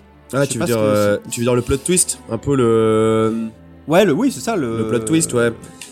Dans, bah, bah, en fait, t'as toute une. Enfin, c'est- ouais, c'est, je sais pas si euh, on pourrait appeler ça. Enfin, oui, si, c'est un plot twist en, en soi, mais euh, euh, je sais pas, parce que c'est, pas un truc qu'on te sort du chapeau, tu vois. C'est, c'est un truc Non, bien sûr. Mm, mm, qu'on, mm. qu'on t'amène vraiment très progressivement. Et euh, ouais, enfin voilà, je, je trouve que c'est vraiment. Ouais, bon, allez, on va dire le plot twist, mais il est, il est vraiment euh, efficace, je trouve. Bon, en fait, ouais, c'est vrai que t'as, voilà, pour le coup, sans spoiler, parce que ça donne énormément d'infos, mais euh, c'est vrai que t'as, vers la- les trois quarts, t'as toute une construction où tu as un peu le passé de New qui apparaît, enfin de Lucy New qui apparaît, le croisement, euh, les chassés croisés avec Kota, etc., tout ça, tout ça, et t'as l'impression qu'effectivement, euh, toutes les pièces du puzzle se rassemblent, et, et ça, c'est assez, euh, entre guillemets, jouissif, euh, et ce qui prouve qu'en fait, que le, comme on en revient là, hein, c'est que le scénario et le rythme de l'animé est bon, et qu'il est bien construit sur 13 épisodes et que en fait et ça que en fait c'est ça que je rattache à ça c'est que pour un animé en fait qui euh, se détache finalement de la fin du manga et qui prend toute une autre route vers la fin et qui arrive à avoir une fin aussi cohérente et acceptable voilà je trouve qu'ils sont euh, très bien débrouillés et c'est pas le cas de tous les animés qui ont euh, Mm. eu enfin qui étaient à peu près dans le même enfin qui étaient un peu dans le même schéma de publication etc et en rapport avec le manga je pense notamment à Soul Eater, euh, l'animé qui a connu une fin tragique par rapport euh, au manga. Ouais, j'avais oublié ce truc, mon gars. Ouais, bah, bah, tu vois, euh, là, ça m'a popé d'un coup, euh, Eater, mec. euh, c'est- vrai que ça existait. ça existait, ouais, pas, c'était pas le truc qui m'a le plus marqué non plus. Non, vois. moi non plus. Mais euh, voilà, Soul Eater, Monster Hunter, il y a des animés comme ça, en fait, que, qui sont arrêtés abruptement euh, pour des questions de publication, etc. Et, et, ce, et cet animé a la vertu quand même d'a- d'avoir su garder un bon rythme du, sur 13 épisodes, quoi, je trouve. Mm, Et mm, euh, mm. comme tu l'as dit, d'avoir une construction d'histoire qui a fait, qui fait que, bah, euh, la fin satisfait, le, le, le dévoilement de la vérité est ok, très ok et Mm, très satisfaisant. Et pour un format aussi court et condensé que 13 épisodes, bah moi je trouve ça bien. Je trouve ça bien. Ouais, c'est efficace. C'est efficace, c'est efficace. Euh, cela dit, effectivement, maintenant, en guise de transition, c'est vrai que j'ai aussi, on a aussi pas mal de points négatifs à aborder. Ouais. Et c'est peut-être la première fois dans l'histoire de ce podcast qu'on va avoir autant de trucs négatifs à balancer, je pense. Euh, oui, je pense. Pour... En fait, c'est ça qui est intéressant, c'est que pour quelque... c'est- En fait, on le répète avant de commencer, c'est que, enfin, je pense qu'on est d'accord, c'est qu'on l'a- on l'apprécie quand même, hein, cette œuvre, hein, on l'apprécie quand même. Ouais. Mais effectivement, euh, là, le deuxième visionnage, en vrai, je- enfin, c'était, euh, ah gros, euh, il y a des moments, j'étais un peu en mode, ah ouais, non, enfin, je, je peux pas là. Enfin, c'est je Il y, a eu beaucoup de il y a eu beaucoup de facepalm, on va dire. Ouais, ouais, parfois je buguais, j'étais un peu mode, ah, Ouais. qu'est-ce que je suis en train de regarder là, euh, Ouais, actuellement ouais, parlant là. ouais. Par quoi tu veux commencer? Euh, bon, je vais commencer par un truc soft. Voilà, euh, mon Jules, j'ai commencé par un truc soft. Je trouve que concernant l'animé et enfin même le manga aussi, hein, je trouve que Mhm. dans le manga déjà, euh, bon, pour ceux qui veulent le lire, euh, sachez que l'auteur Okamoto, euh, autant c'est un très bon scénariste dans le manga, autant euh, ses dessins, waouh, ils sont assez discutables. Ils sont assez discutables Ouais. et on voit que dans le manga, en tout cas, il s'améliore au fil du temps, mais en fait. euh, c'est pas enfin son dessin etc sa construction de page et tout ça reste très bancal et et pas dingue enfin tu sens pas une réelle Mm, évolution dans mm, son mm. dessin et c'est là où j'en viens à l'animé c'est que je trouve que bon euh, encore une fois l'ambiance est excellente parce que la narration est bonne et le rythme est bon sauf que et ça on l'a pas dit en point positif mais pour une bonne raison c'est que je trouve que euh, les décors et les personnages en termes de dessin et d'animation euh, je trouve qu'il y a un manque de détails graphiques. Euh, il y a vraiment, un- enfin après ça a été fait en 2003-2004, hein, mais je trouvais quand même en Ouais. 2003-2004 il y avait certaines œuvres qui étaient un peu plus détaillées en termes d'animation. Mm, mm. Et, et je trouve que même aussi, euh, voilà, euh, l'animation, etc. euh, elle est parfois un peu saccadée. C'est pas, c'est pas, ouais, c'est pas bien animé en vrai, euh, je Ouais, trouve. Et même ça se voit aussi notamment dans euh, dans les scènes de d'action ou de violence où Mm. t'as parfois t'as la colorimétrie qui s'emballe, t'as des couleurs hyper vives, etc. Et parfois moi ça m'a un peu donné mal à la tête, hein, je l'avoue. Ah ouais, carrément. Enfin bon mal à la tête, j'exagère un petit peu, tu vois. Mais en fait le fait qu'il y ait un Mm. manque de détails et le fait que parfois ça explose de partout avec les mains, nanana, etc. Mm. Ouais, c'est pas, en fait c'est pas un animé effectivement qui euh, par ses graph... brille par ses graphismes et qui t'en colle plein la Mm, mirette, quoi. mm. Clairement Mm, pas. Voilà, ça, euh, ça, voilà, c'est c'est ma critique la plus soft que j'ai à faire. Et je- qu'est-ce que t'en penses par rapport à ça Et tout? Est-ce que toi, c'est effectivement cet animé euh, Par rapport à- au style graphique et à l'animation style graphique à l'animation, ouais, ouais, c'est ta VO. Bah, euh, écoute, bon, moi j'ai pas eu ce même ressenti vis-à-vis Mm. des couleurs qui s'emballent ou quoi, mais euh, après, oui, l'animation est assez sommaire et euh, bon, encore une fois, moi, le, en tout cas, le cara design, c'est pas, enfin, il, me plaît pas trop. ouais, Euh, il est assez déstabilisant, je- ouais. ouais. Ouais, ouais, je suis vraiment pas fan, moi, des trucs avec des yeux énormes et le côté kawaii, ça m'énerve. Euh, bon, c'est contrebalancé encore une fois par le fait que ça sert, mine de rien, un peu le récit parce que ça, voilà, le, le contraste entre les scènes d'action violente, etc. Euh, mais bon, voilà, c'est, c'est très loin d'être un animé que je classerais euh, parmi les meilleurs en termes ouais, d'animation et de dessin. euh, Mm, mm. euh, il est. Il, est ok tiers, tu vois. Ouais, il est, ouais, c'est ça, il est très Ouais, voilà. Il y a, ouais. tu- y a pas eu, il y a pas eu énormément d'efforts faits à ce niveau-là, c'est certain. Mm, mm, mm, mm. Bah en fait on peut enchaîner parce que c'est ça le Cara Design. euh, En vrai on va l'enchaîner avec je pense la plus grosse critique qu'on peut faire tous les deux euh, à cette Ouais. œuvre. C'est que le Cara Design mignon, euh, bon c'est vrai que j'ai un peu de mal aussi avec les gros hurons et tout, c'est un peu too much, voilà. Mm. Mais c'est aussi au fait d'une chose, c'est qu'on l'a déjà un peu dit dans les points positifs, mais c'est vrai. euh, Oh là là, le fan service frérot. euh, C'est ah non mais c'est pas le fan service, c'est le puceau service. Le ouais mais vraiment quoi, le plus au service quoi. Alors, parfois t'es un peu en mode, ok.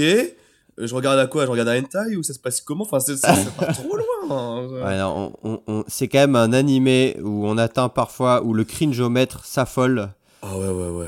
Euh, euh, de, de manière vraiment importante. Alors, enfin, déjà rien que ça, euh, bon, tous les plans à poil avec des meufs où elles vont se prendre un bain et tout, et où on joue Ouais. sur le fait que New, elle a un comportement enfantin, donc elle va se toucher les boobs, euh, elle va toucher les boobs des autres meufs, ouais, euh, Parce que c'est pas trop ce que c'est. Ah.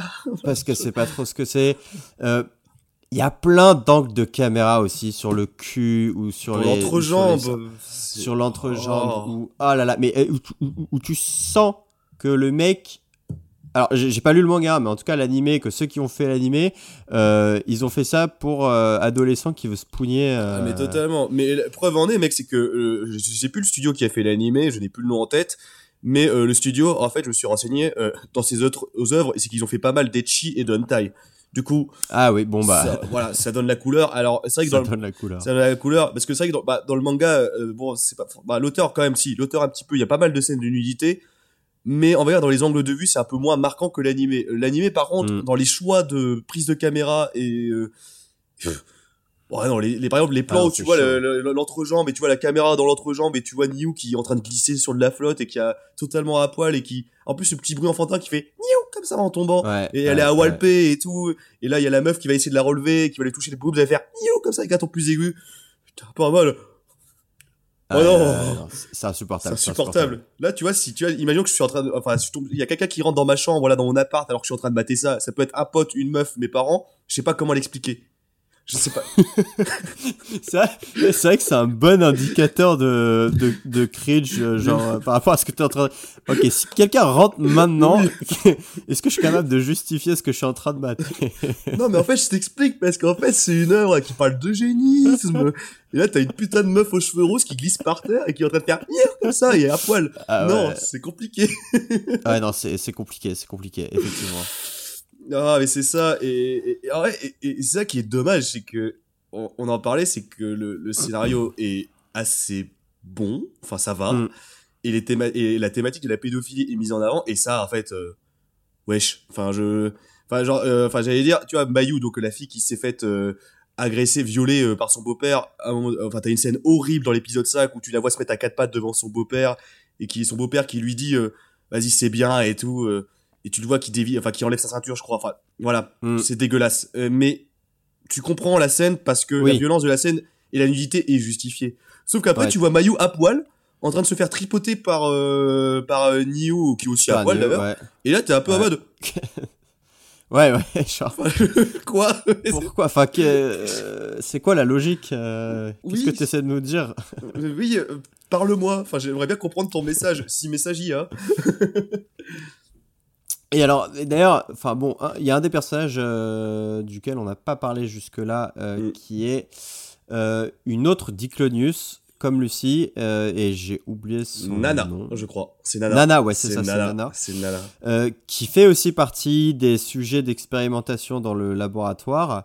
Et en fait, elle a une relation avec le, donc le, le- le mec qui, qui s'occupe de faire Mm. ces expérimentations, où elle l'appelle papa, Ouais. euh, et, euh, et elle le considère, enfin, elle sait que c'est pas son père biologique, mais voilà, elle a une espèce de lien de dépendance affective vis-à-vis de lui, parce que dans le centre, on lui fait subir toutes les expériences les plus horribles et imaginables, et c'est le seul lien humain qu'elle a vraiment Mm. avec quelqu'un, en fait. Mm, mm. Et, euh, et elle, c'est pareil, elle est, je pense qu'elle a presque plus de scènes où elle est à poil que où elle est habillée.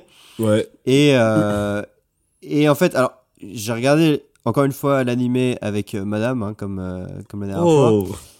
Et c'est vrai qu'elle m'a fait remarquer quelque chose de très juste, euh, Ouais. c'est que, euh, en fait, tous les personnages, et celui-ci au premier rang, ont euh, féminins ont un lien avec un personnage masculin euh, où elles sont dans une situation de, de faiblesse en fait euh, et, de, et de dépendance affective vis-à-vis de, de ce personnage masculin quoi Ouais, et c'est vrai ça. Et enfin voilà et, et du coup euh, ça, se- ça se voit que c'est euh, fait pour un public d'hommes adolescents euh, parce Mhm. que voilà, on te, enfin elles sont toutes au pied en gros des hommes au final, tu vois les, les Ah, personnages mais, féminins. je suis totalement d'accord, hein, ce qui en fait une œuvre pas hyper avant-gardiste finalement et qui s'ancre bien dans, Absolument dans pas. ouais. son époque. En plus d'être à poil du coup. En plus d'être ouais, non mais c'est ça qui fait.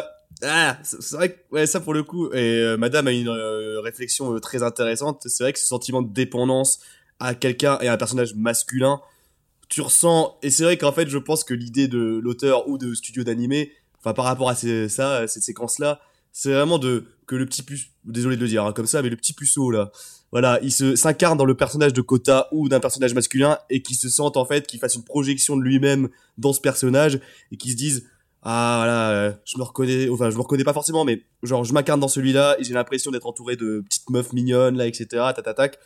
Et voilà, c'est ça en fait qui je pense, c'était vraiment l'intention, c'était de répondre à une petite pulsion, tu vois, un peu, un peu perverse on va dire, ou du moins de, Mm, de genoux. mm. Et, euh, et notamment, bah voilà, ça se ressent, et là où Madame a totalement raison, c'est que bah, c'est le sentiment de dépendance, tu vois dans la construction même de l'animé, où c'est c'est quand même un harem, un harem, et euh, les harems, euh, bon, pour ceux qui savent pas ce que c'est un harem, c'est quand t'as un personnage principal, c'est généralement des slice of life, c'est-à-dire des, des animés ou des mangas qui se basent euh, dans un environnement du quotidien, voilà, où tu suis une bande de jeunes, euh, plus ou moins collés lycée, on va dire. Et en fait, le harem, c'est quand t'as un personnage masculin qui, où il a toutes les filles à ses pieds et tout, t'as, t'as, plein de triangles amoureux. enfin, au-delà du triangle, là, c'est vraiment un pentagone, voire un hexagone amoureux sur le même personnage, quoi. Et ça, c'est vrai que t'as aucun personnage féminin qui est fort, et même Lucie, qui est, euh, j'allais dire, euh, enfin, qui devrait incarner justement ce personnage Ouais. traumatisé au passé horrible, qui devrait incarner un peu ce truc de, de femme forte et tout. Bah, finalement, au final, même dans le dans l'histoire et dans la dans le déroulement de l'histoire et dans la voilà t'apprends que bah en fait elle est totalement aussi en dépendance affective émotionnelle avec Gotha alors ça c'est un peu plus justifié quand même mais Ouais. mais la critique est présente et euh, c'est vrai que c'est pas une- enfin, en résumé c'est pas une féministe hein. ça euh, Non, Clairement ouais, pas. clairement pas. clairement pas voilà Mm, mm. Alors après, euh, et, et, c'est ce qui a émergé de quand on, on- on en a discuté. euh, c'est c'est à dire que en fait, on te montre des personnages féminins qui ont des comportements et ressemblent à des enfants, ou à- Ouais. mais ont des pouvoirs extrêmement puissants. Mm. Euh, et en fait, c'est ce que c'est ce que Madame me disait. Elle, elle pense que euh, pour beaucoup de jeunes japonais, enfin, je pense que c'est aussi applicable aux, aux jeunes euh, hommes de France ou de Navarre, ça, ça démontre à quel point elles sont vues uniquement par le prisme de la sexualité et qu'il y a vraiment un petit peu un côté, euh, enfin même carrément un côté, euh, euh, pour des jeunes mecs qui lisent ça, jouissif de voir des femmes qui sont censées pouvoir te tuer comme ça d'un- coup de main, Mm. se faire persécuter et être en fait en état de faiblesse, tu vois. ah c'est intéressant Euh, c'est hyper C'est intéressant vraiment intéressant. Ouais. Et, et là où, à l'inverse, dans des œuvres comme par exemple celle de Miyazaki, euh, on te montre des personnages féminins qui n'ont pas forcément de pouvoir particulier, mais euh, qui sont quand même forts en fait, tu vois. ah oui Bah, Parce sont- que ouais, elles ouais. sont, elles sont, elles sont indépendantes et, euh, enfin voilà, elles sont pas, elles sont, elles, sont pas dépendantes de, de- de personnages masculins. Et, et tu vois, c'est vraiment le, le pendant inverse en fait, euh, ces personnages de Lied. Ça, C'est vraiment, il y, vrai. a- il y a un truc un, peu pervers en fait, quoi, au final. Ouais, totalement, mais parce que c'est vrai que quand, c'est vrai que, euh, bah, euh, toi et madame avez raison, c'est que quand on y repense, c'est que t'as aucun personnage féminin qui a une position de dominante, ou de domination, ou bien du moins supérieure socialement, ou euh, interpersonnellement avec euh, les personnages qui l'entourent. Euh, tous les personnages, même dans le manga, en fait, quand on y réfléchit, sont soit en soumission par rapport aux scientifiques, soit en soumission par rapport aux hommes, soit en dépendance affective. En fait, en fait, en fait c'est ça, en fait, elles ne vivent pas par elles-mêmes et, elles n'ont pas de but en elles-mêmes recherché. Enfin, genre par exemple, je prends le personnage par exemple de Yuka qui m'insupporte, qui est un personnage horriblement écrit. Euh, horriblement écrit ce personnage. Terrible ce personnage. Ouais. Vilain personnage. oh, il est dégueulasse ce personnage. Bah, bref, euh, Ouais. ah non, bah, voilà, qui représente, voilà. euh, Alors là, vrai- en- vraiment, le, mais, vraiment, le personnage qui est écrit dans des mangas des années 90, quoi. vraiment une, une Sakura mais puissance. Ouais, c'est une Sakura 1000. puissance 1000, ouais. ouais. Ouais, c'est ça qui sert à bah, bah, bah, pas grand chose. Enfin, du moins. euh, Qui ça sert à être amoureuse du héros, quoi. Voilà, c'est ça. Euh, et qui a aucun développement d'ailleurs. Hein, ce- voilà. Ouais. Et euh, et qui est juste une potiche sur patte quoi, une potiche Ouais, sur ouais, patte et qui chiale quand il le faut parce que oh le héros va mal. Euh, et euh, voilà, qui n'a aucune prise d'initiative et tout. Et du coup, ouais, en vrai, votre, cette, cette remarque est hyper intéressante parce que parce que je réfléchis, mais même le manga, en fait, euh, t'as, zéro personnage euh, féminin fort, en fait. Et, et ça, le problème, c'est que si encore c'était lié à une thématique, si encore c'était lié à une critique, à une narration, à une Mm, idée, mm, mm. sauf que là, même pas, même pas, parce que là, on parle d'une espèce, euh, une autre espèce humaine, extraterrestre, etc. C'est, vraiment une volonté de l'auteur de mettre en position de faiblesse des personnages, comme tu le dis, qui ont des pouvoirs et qui pourraient dégommer quelqu'un. Donc je pense qu'il y a quelque chose finalement aussi de. Je l'avais pas perçu comme ça, mais c'est intéressant. Mais dans le message de fond, en fait, il y a une morale très. Enfin, une morale. Une idée très. eh, bah, très sale et très pernicieuse, ouais. Enfin, très. Ouais, ouais, ouais.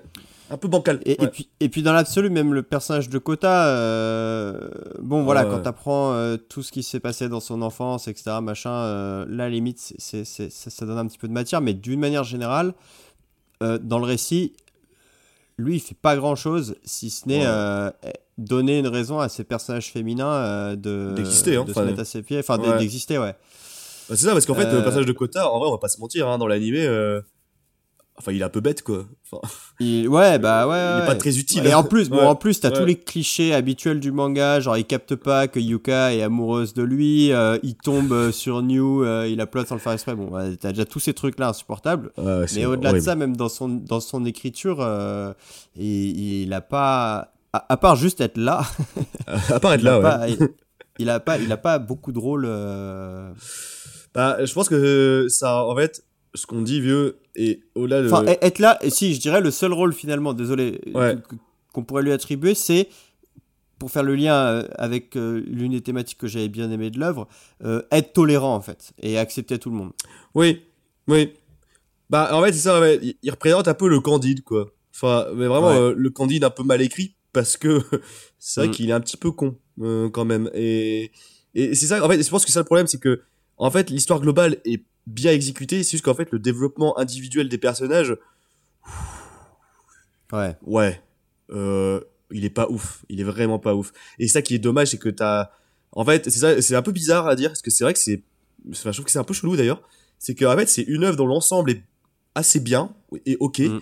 Mais si tu prends individuellement euh, chaque pièce et chaque personnage, bah, tu te rends compte que leur écriture, euh, elle est, elle est, enfin, bon, euh, l'écriture est quand même un, un peu au-dessus quand même dans, dans Mm, l'extrait. mm. Mais si tu prends chaque personnage écrit séparément et son évolution et son développement, bah, tu te rends compte que c'est pas du tout exploité ou voire mal et c'est Mm. assez frustrant quoi quand même.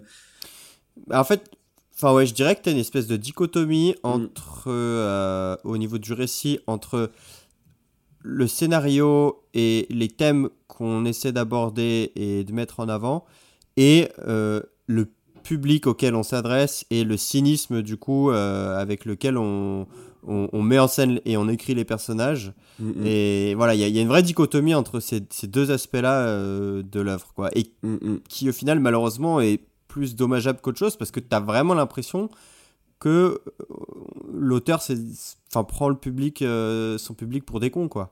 Ouais, bah c'est un peu, bah c'est un peu ça, c'est un peu ça.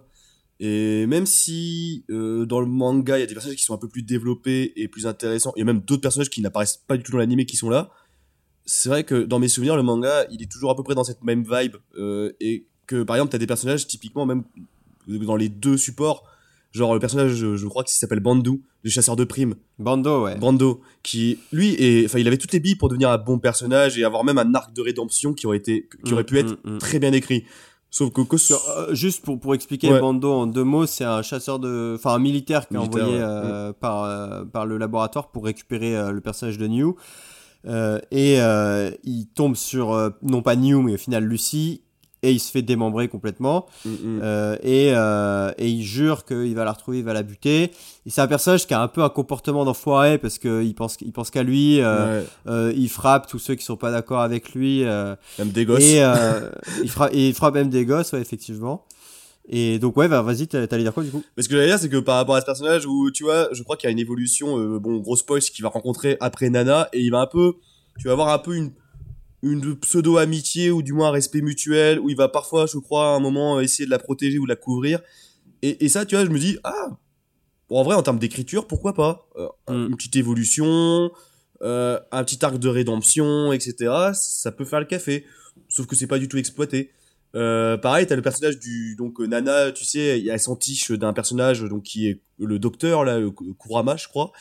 Euh, celui avec les petites lunettes ouais. euh, ouais, ouais, voilà. ouais. Et ce Donc, le mec qui gère le, le centre d'expérimentation. c'est ça, euh, voilà.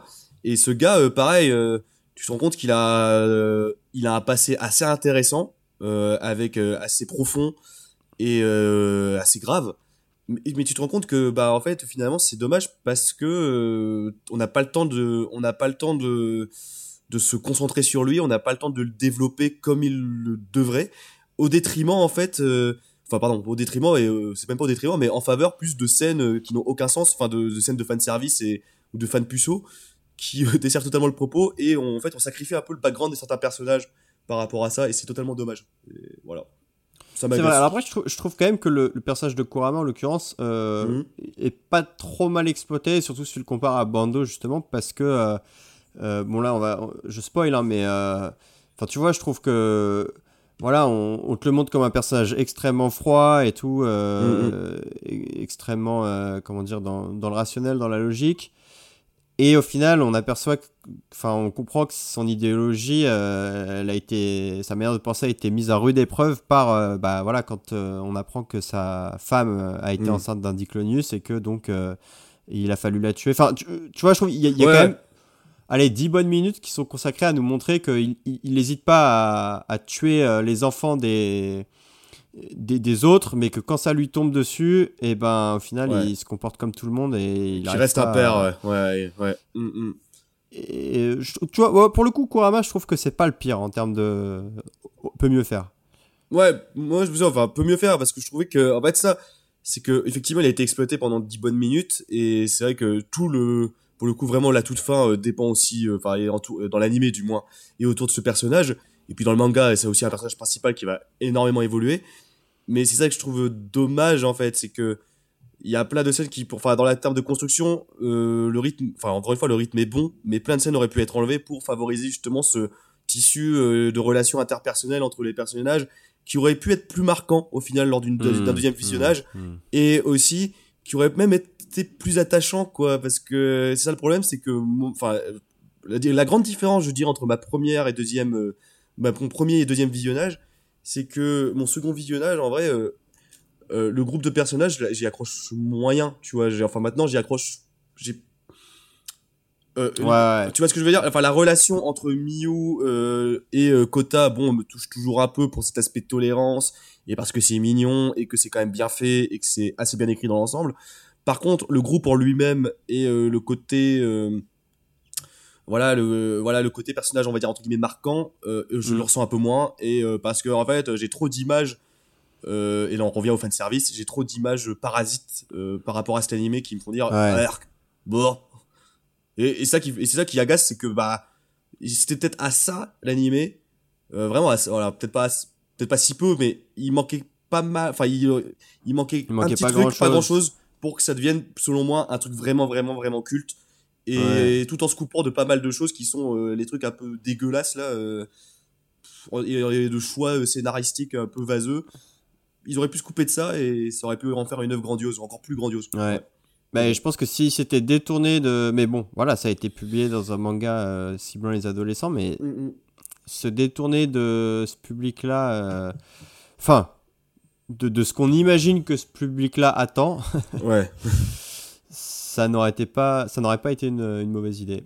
Et Mm, bon, mm. enfin voilà, après encore une fois, c'est vrai que moi, euh, bah, je l'ai vu adolescent, donc j'étais le public cible, euh, et c'est pas des choses qui m'ont choqué au premier visionnage. Enfin bon, si bien sûr au début le fait que tous les personnages soient à poil, je me suis dit putain quand même, euh, ça fait beaucoup, mais Ouais. voilà, c'est- j'avais pas poussé la réflexion plus loin. Mais euh, enfin voilà, là dix ans plus tard, effectivement, ce sont des éléments qui euh, m'amènent à dire que c'est pas un animé qui peut vraiment résister à l'épreuve du temps, quoi, malheureusement. Euh, non. Là où peut-être effectivement la différence c'est peut-être le manga un peu plus parce qu'il y a moins ce côté prise de parti avec des alors il y a toujours cet aspect euh, personnage féminin indépendant, euh, enfin dépendant de la gente masculine, ça quand même, Mm. euh, quand même. Mais euh, là où le manga peut plus résister, et parce qu'il va plus loin dans ses thématiques, donc c'est un grand point Mm, fort. mm, mm. Donc euh, dans tout ce qu'on a cité de cool, c'est-à-dire le génisme, le clonage, l'expérimentation, le manque d'éthique, etc. Et la dualité humanité versus Diclonius, c'est encore plus approfondi dans le manga, du coup. Ça, cet aspect-là prend énormément plus d'ampleur et donc ça fait oublier un peu les scènes de nudité. Et après Ouais. aussi, le manga ne prend pas le parti de prendre des prises de caméra et des plans hyper chelous, quoi. Et, ouais, ouais. Et ça, Ouais, ça, ça- et voilà. Et ça, en fait, le manga, je pense, enfin l'animé pour le coup, euh, t'as totalement raison. Et euh, je le montrerai pas à n'importe qui. Et on, ce sera la prochaine partie, hein, mais je le montrerai pas à n'importe qui. euh, si d'ailleurs si la personne ne me connaît pas très bien aussi, parce qu'ils vont dire Timothée, oui, super, génial. Par contre, le manga, à l'inverse, lui, je le conseillerais pour le coup plus, tu vois. Mais, Ok. on en reviendra, on y reviendra. Mais Bah alors, juste avant qu'on aborde ça, est-ce que toi, t'as une scène favorite dans, dans l'animé? Euh, hum, hum.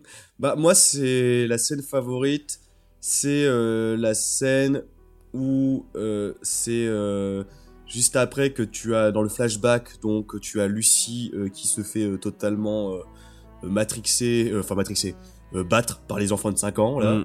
Euh, du coup elle pète un câble et spoiler alerte, elle euh, détruit euh, toute la toute sa classe littéralement. Et qu'ensuite elle se retrouve toute seule, un peu isolée, et qu'elle tombe sur Kota. Et là, t'as cet instant, euh, enfin, les deux sont tout petits.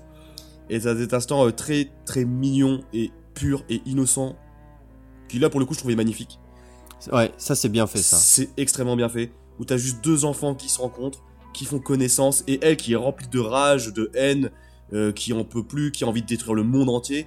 En fait, elle se retrouve face à un autre enfant qui ne la juge pas, etc. Et ça représente, bah, comme tu l'as dit, hein, l'aspect tolérance là dans sa, enfin dans sa, euh, dans sa mise en scène la plus pure. Et si je trouvais cette scène, je la trouve encore hyper touchante actuellement, et c'est ma scène préférée. Ouais. Ouais, ouais, ouais, ouais.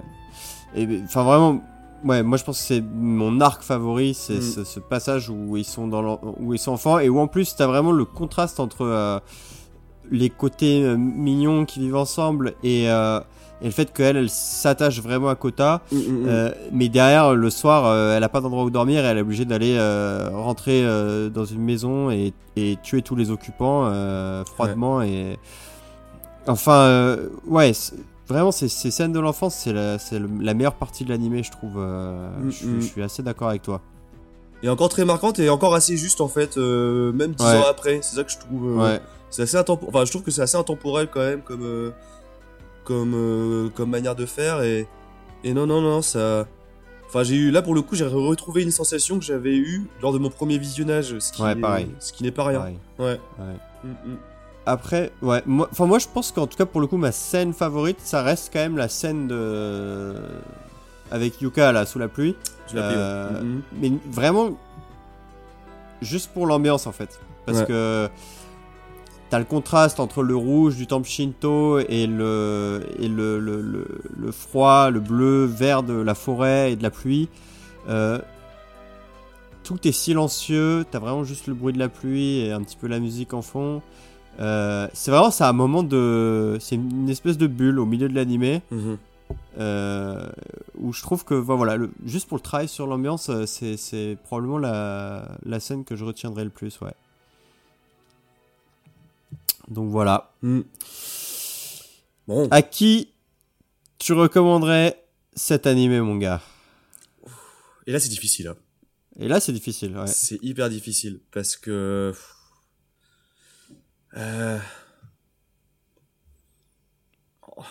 Oh, c'est c'est vraiment pas évident parce que là, vu tout ce qu'on vient de dire, euh, c'est une mise en balance et. euh, Non, en, en vrai, enfin, je pense que. Ouais.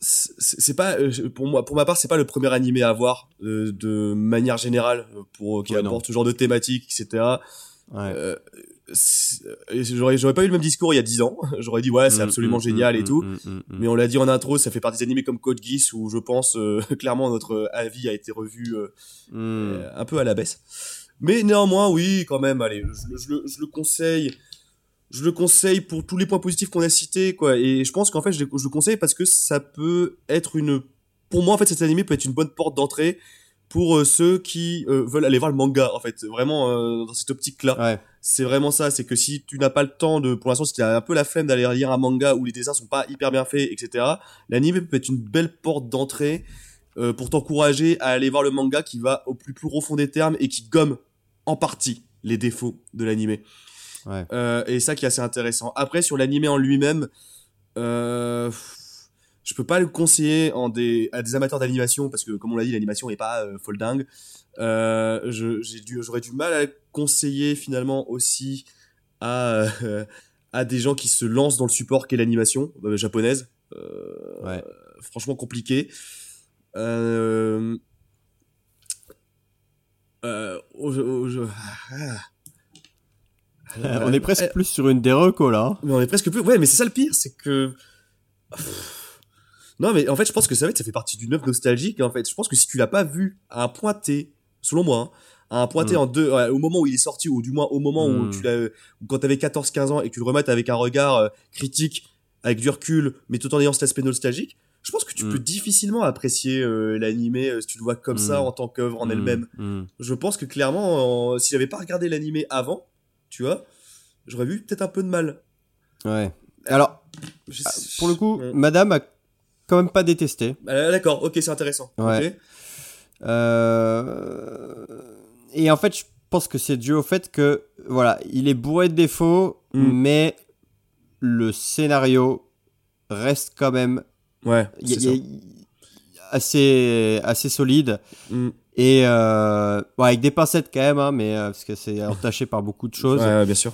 Et t'as quand même des vrais moments dans l'animé euh, qui voilà qui te touchent ton petit cocoro. C'est vrai.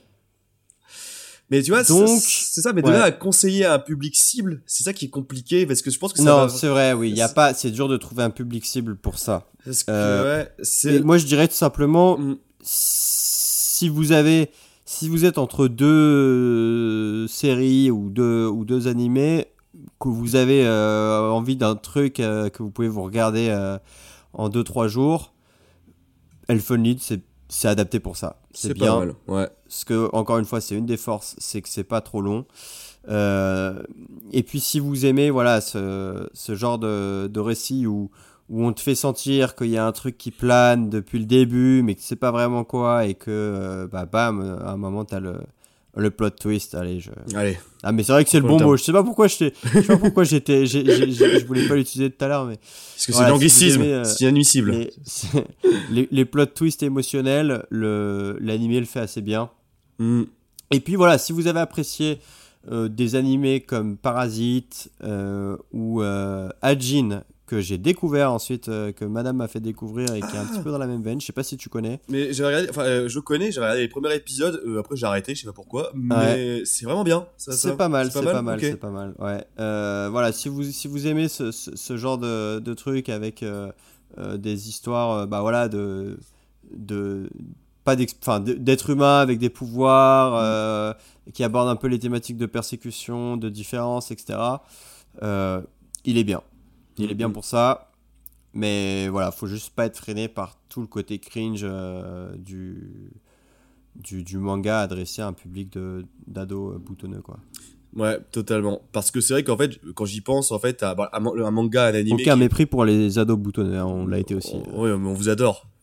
Enfin, on vous embrasse pas, mais on vous adore. Mais. c'est hyper. Pardon.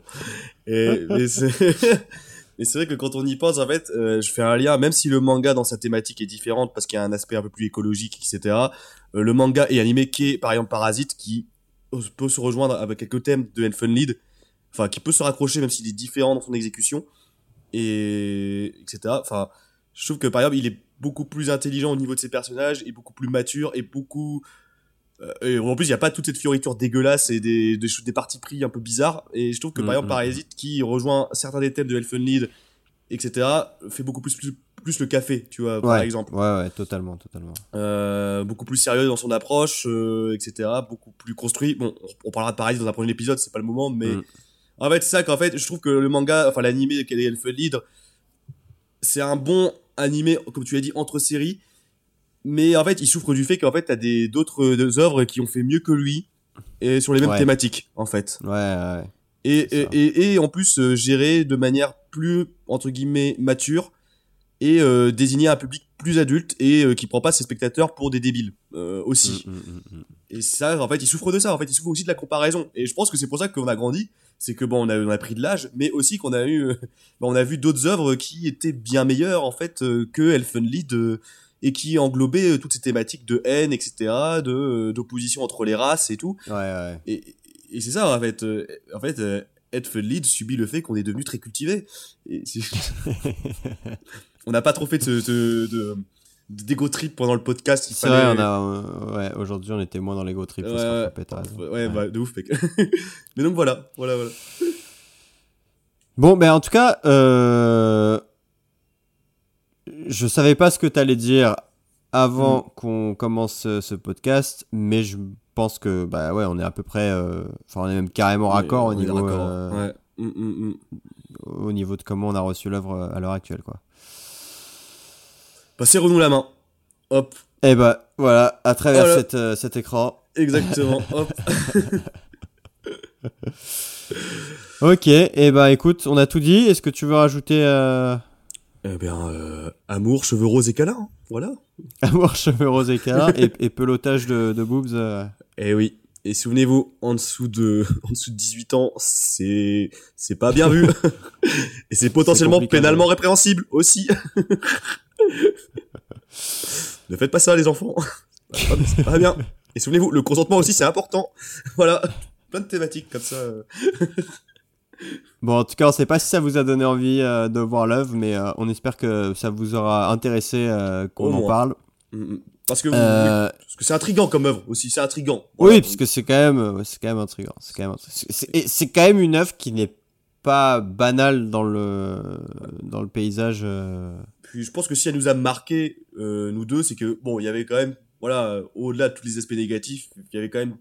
C'est vrai que, bon, on a vu la dose de purin euh, négatif qu'on lui a mis sur le dos, voilà, ça- je, je vais un peu redéfendre le diable, mais bon, c'est vrai que si l'œuvre nous a marqué, c'est qu'il y a quand même des petites raisons, des bonnes raisons, etc.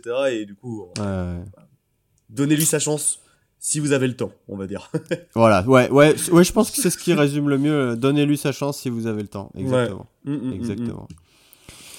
Euh, bah merci mon team Merci, mon Jules. Merci. pour cette euh, cette magnifique émission. Euh, de quoi on va parler la prochaine fois? Eh bien, tu sais un jeu, c'est un jeu vidéo dont tu m'as euh, un peu- depuis un moment parlé, qui ne dure pas Ouais. si longtemps que ça en plus, Ouais. et que je n'ai pas pris le temps de faire. Ouais. Mais du coup, le podcast, le prochain épisode va m'encourager à le faire et à le torcher, comme ça, euh, voilà, parce qu'apparemment c'est une œuvre magnifique, c'est un jeu vidéo magnifique. Mais du coup, je te laisse dire le titre de l'œuvre parce que c'est toi qui l'as découvert en premier lieu et que mon accent Eh ben, anglais est je vais horrible. pas dire le titre de l'œuvre parce que euh, on va euh, continuer de teaser un petit peu nos Ah oui. auditeurs et euh, Ah oui, c'est vrai. mais vrai. euh, mais mais par contre je le résumerai de la meilleure manière c'est- c'est-à-dire que j'ai vu un jour un commentaire de Mhm. quelqu'un qui parlait de ce jeu euh, parce que le jeu est sorti il y a pas très longtemps hein, c'était il y a un ou deux ans et c'est quelqu'un qui a dit euh, purée c'est dingue. Sur cette année euh, 2020 ou, ou 2021 je sais plus euh, j'ai joué à tous les jeux euh, AAA qui sont sortis euh, quasiment. Euh, mais au final euh, celui qui m'a le plus marqué et ben c'est celui-là. Alors que c'est un jeu gratuit euh, qui se fait en 4-5 heures. Et euh, voilà. J'en dis pas plus. Mais ça annonce la couleur. on en parlera on, on- voilà. On en parlera en détail la prochaine fois. Mhm. Et euh, ben, d'ici là, les amis, euh, je vous souhaite euh, déjà une bonne écoute et puis de bien vous porter. Et il nous reste plus qu'à vous remercier de nous avoir écoutés jusqu'ici et à vous dire à la prochaine dans le comptoir des recos.